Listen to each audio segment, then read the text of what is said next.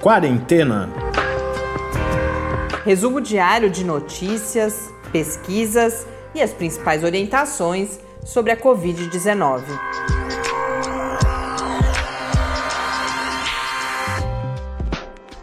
Quarentena, dia 22. E assim iniciamos nossa quarta semana de quarentena. Eu sou Mariana Petson. Eu sou Tárcio Fabrício. Iniciamos o programa de hoje numa situação bastante confusa, para variar no Brasil, tensa. Uh, ao longo do dia, principalmente na parte da tarde, houve vários indícios da intenção do presidente da República em demitir o ministro da Saúde, mas agora parece que não será hoje. A gente estou olhando aqui na minha frente uma chamada de que o vice-presidente disse que Mandetta fica, mas também algumas falas já aparecem de que o Ministério da Saúde mudará a estratégia, relaxando o isolamento em municípios com uh, 50% da capacidade do sistema de saúde ainda não ocupado. Então, uma situação que já não, não é fácil, uh, com esse desencontro de informações, com essa falta de uma diretriz clara do governo, que é tudo que a Organização Mundial da Saúde tem recomendado o contrário, né? tem falado da importância da articulação entre todos os poderes e de mensagens claras e transparentes para a população. Infelizmente, não é isso que a gente vive aqui no Brasil, no momento em que as previsões eram que a gente começasse agora realmente uma escalada em direção ao pico da pandemia aqui no Brasil. Então, semanas duras pela frente, sem dúvida nenhuma. Mas que a gente pode sempre, é claro, é importante a gente dizer isso, aliviar com as estratégias propostas para ah, prevenção da transmissão uh, e para achatamento da curva. Nesse momento, os dados oficiais são de 12.056 casos confirmados aqui no Brasil, 926 novos casos em relação ao número que a gente divulgou ontem e 553 mortes, 67 novas mortes, portanto, aqui no país nas últimas 24 horas. Enquanto no governo federal a gente tem essa tensão, conflito, desencontro de informações, ao menos 15 estados anunciaram hoje o prolongamento das suas quarentenas. O dia foi marcado, uh, ele, pelo menos para mim, foi uma das primeiras informações que eu vi, foi a coletiva do governo do estado de São Paulo, com o governador João Dória anunciando então a prorrogação da quarentena em São Paulo até o dia 22 de abril e junto com o prefeito da cidade de São Paulo, Bruno Covas, falando em intensificação das medidas voltadas à prevenção de aglomerações. Essa coletiva ela foi marcada também pelo retorno do médico Davi Wipe, a cena de combate à Covid-19 no estado de São Paulo. Davi, Davi Wipe, que foi diagnosticado com Covid-19 há cerca de duas semanas e felizmente agora está recuperado e, e volta a liderar o centro de contingência aqui no estado de São Paulo. Confesso que foi uma notícia que me alegrou ao ver isso de manhã, tanto pela competência técnica inquestionável do Davi Wip, pela firmeza com que vinha conduzindo as decisões no estado de São Paulo, mas também é claro que simbolicamente é um, um gole de esperança aí, uma pessoa uh, que está no grupo de risco, Davi Wip tem mais de 70 anos de idade, é claro que com acesso ao melhor uh, serviço de saúde possível, mas se recuperou e está de volta aí ao fronte então de combate à Covid-19. No mundo, os dados da Organização Mundial da Saúde são de 1.210.956 casos confirmados, com 77.200 novos casos e 4.810 mortes nas últimas 24 horas. Mas, apesar disso, há boas notícias. A gente vê uma notícia que eu acabei de ver aqui também, quando a gente já estava gravando, é que eh, a Coreia do Sul tem apresentado ótimos resultados na redução do número de casos e na Europa vai se confirmando a tendência, então Espanha, Itália, de redução das mortes, de redução no número de casos, então parece que a fase mais crítica está superada nesses países, embora muita, muitas dificuldades, muito trabalho a fazer ainda até que essa situação esteja de fato equacionada. Os números no painel da John Hopkins já são de 1.331.032 casos confirmados. Estados Unidos continua chamando atenção com 356.942, seguido então pela Espanha com 135 mil, e aí a lista continua em grande medida como nos últimos dias. Notícias rápidas do mundo. Uh, o primeiro-ministro britânico Boris Johnson, que havia sido internado ontem, e a primeira informação é que era para exames, porque ele não vinha melhorando no seu isolamento em casa. Que não era nada de grave o quadro. É, ele inclusive tu, tuitou, fez algum pronunciamento em rede social hoje de manhã de que estava bem, trabalhando, mas no meio da tarde a informação foi de que ele tinha sido uh, removido para uma unidade de tratamento intensivo. Então, um caso que sem dúvida inspira cuidados. Estou vendo agora a notícia que a expectativa para os Estados Unidos é de um pico no número de casos nesta semana, só complementando a informação anterior.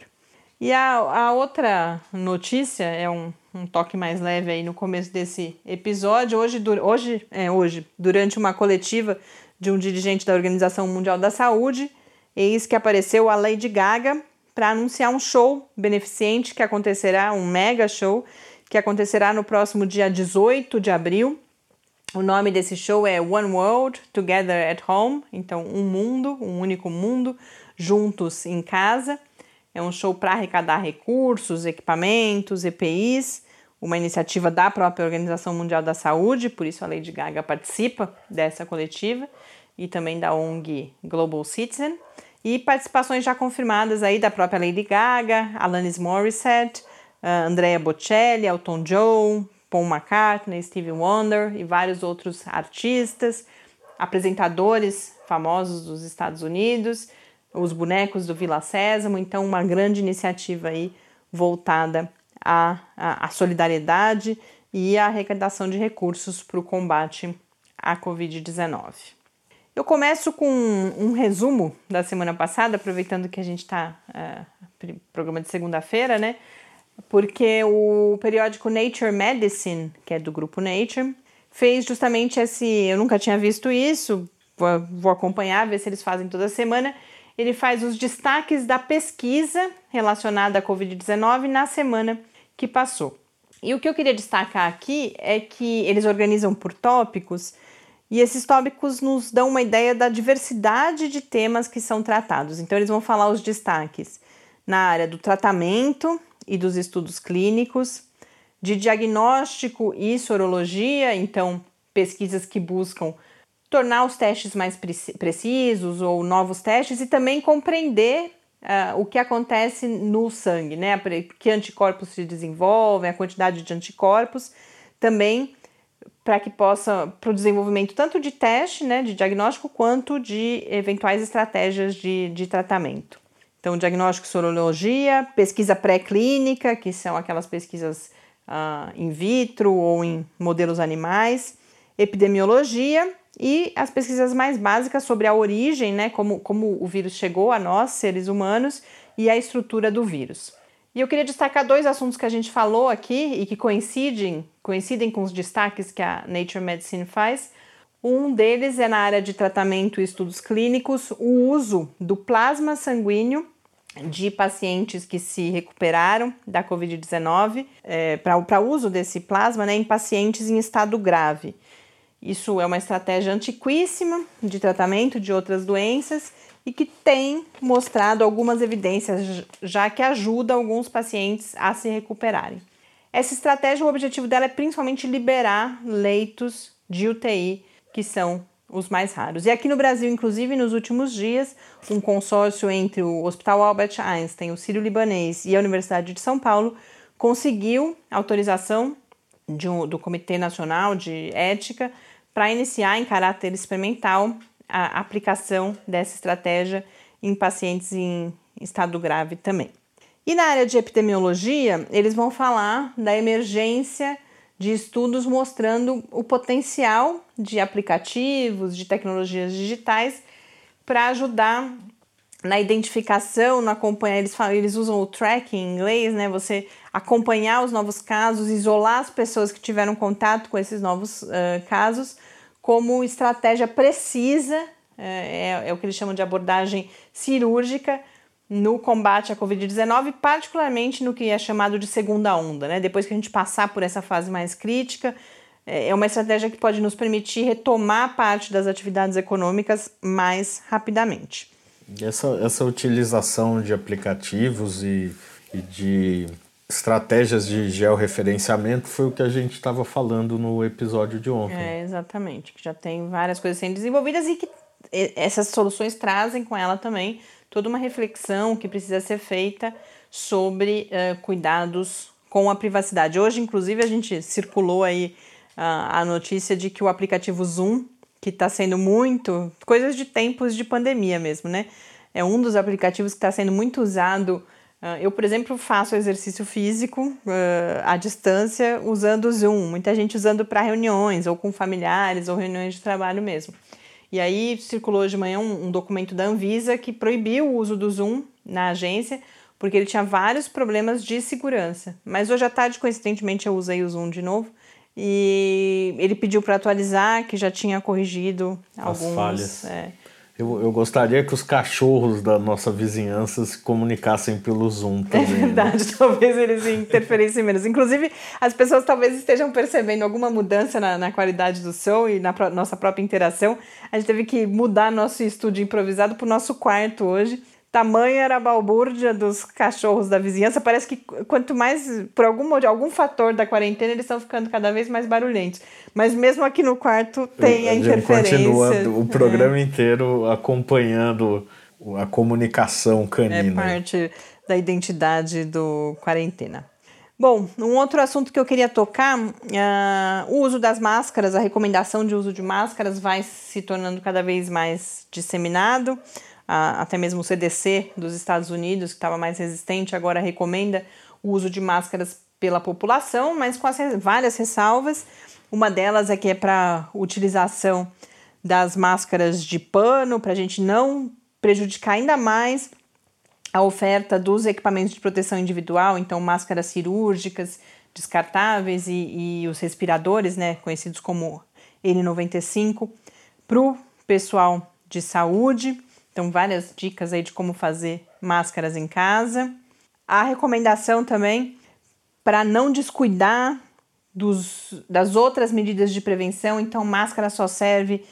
Uh, não significa que a gente pode sair de casa para começo de conversa, é só quando a gente tem que sair, não tem outra alternativa. Recomenda-se o uso das máscaras, uh, lavar as mãos, o distanciamento físico e também todas as recomendações, tem vários links aí já falando como colocar a máscara e coisas do tipo. Mas o que eu queria destacar aqui hoje é outra coisa, que começam a surgir pesquisas, estudos dos melhores materiais para a fabricação de máscaras alternativas. E aí eu faço um parênteses aqui para relatar uma experiência bastante pessoal que logo no começo da pandemia, ainda em janeiro, eu fiz um esforço grande para tentar fazer um, um texto para um outro veículo de divulgação no qual eu atuo uh, sobre, bom, do que são feitas as máscaras, qual é o material das máscaras.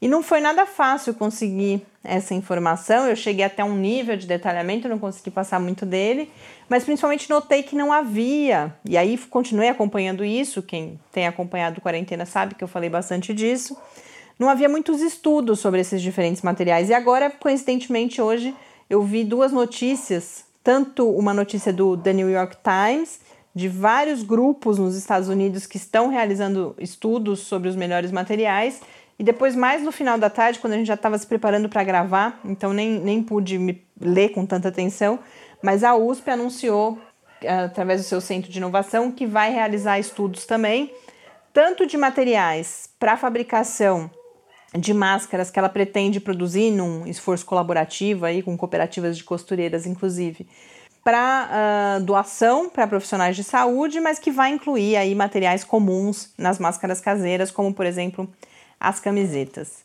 Nessa matéria do The New York Times, uh, esses estudos, um dos estudos chega à conclusão, por exemplo, quem teve melhor desempenho foram filtros dos aspiradores de pó e outros filtros conhecidos como EPA, né, com H, que é, um, é uma classificação ali dos filtros, tecidos parecidos com os de pijamas de flanela e fronhas de travesseiro de 600 fios, com a ressalva de que os filtros, como esses de aspiradores, também os filtros de café que aparecem aqui com desempenho mediano, precisam estar protegidos por tecido, porque eles soltam eh, fiapos, né, que podem ser inalados. Eu não vou me detalhar aqui nos resultados dos estudos, de forma alguma isso é suficiente como orientação para ninguém fazer máscara.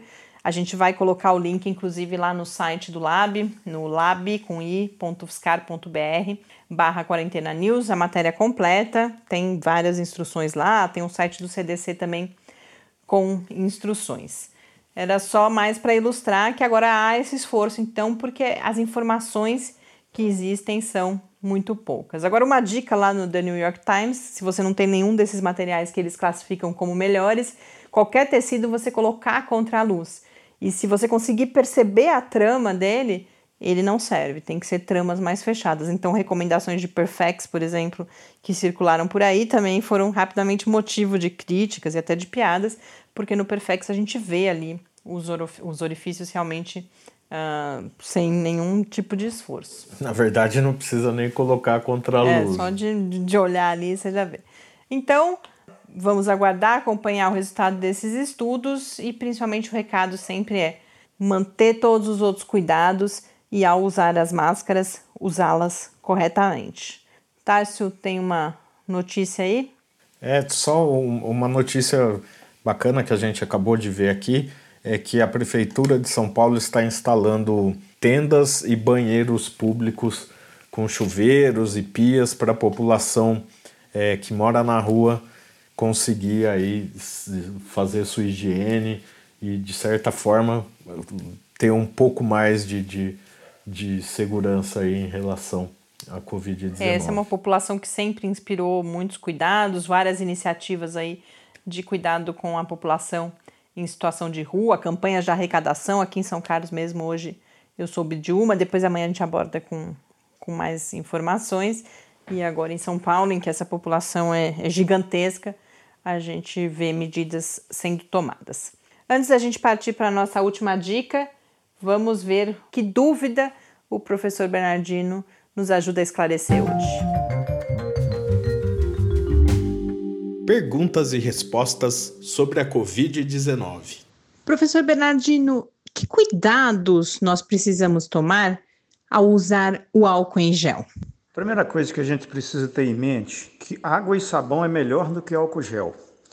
Então não justifica o desespero das pessoas para comprar álcool gel porque água e sabão é melhor do que álcool gel. A gente só usa o álcool gel quando não tem acesso a água e sabão. E mesmo assim, se a mão tiver com alguma sujidade, alguma sujeira agarrada na mão, o álcool gel praticamente não funciona nesses casos. É, e se a mão tiver molhada também, colocar o álcool gel, é, ele também perde o efeito se a mão tiver molhada. E quando colocar o álcool gel, é, usar de maneira que deixe ele secar sozinho na mão. Se você passar álcool gel na mão e for lá enxugar a mão, ele também perde o efeito. Agora, tem que ter muito cuidado em relação ao álcool gel, porque se, se você usar álcool gel perto de fogo, né, fogão, churrasqueira, isqueiro, isso pode pegar fogo, é perigoso. Né? Tem vários casos já de queimadura que as pessoas tiveram por esse tipo de acidente. É, a outra coisa é o seguinte: é, as pessoas, é, quando forem é, usar o, o álcool gel, elas friccionarem bem na mão toda, entre as unhas, entre os dedos, e não só dar aquela passadinha rápida e, e pronto, porque assim também não fica bom não. Mas lembrando de novo, a preferência é água e sabão. Só quando não tiver isso que a gente apela então para o álcool gel. Muito obrigada, professor Bernardino, e até amanhã.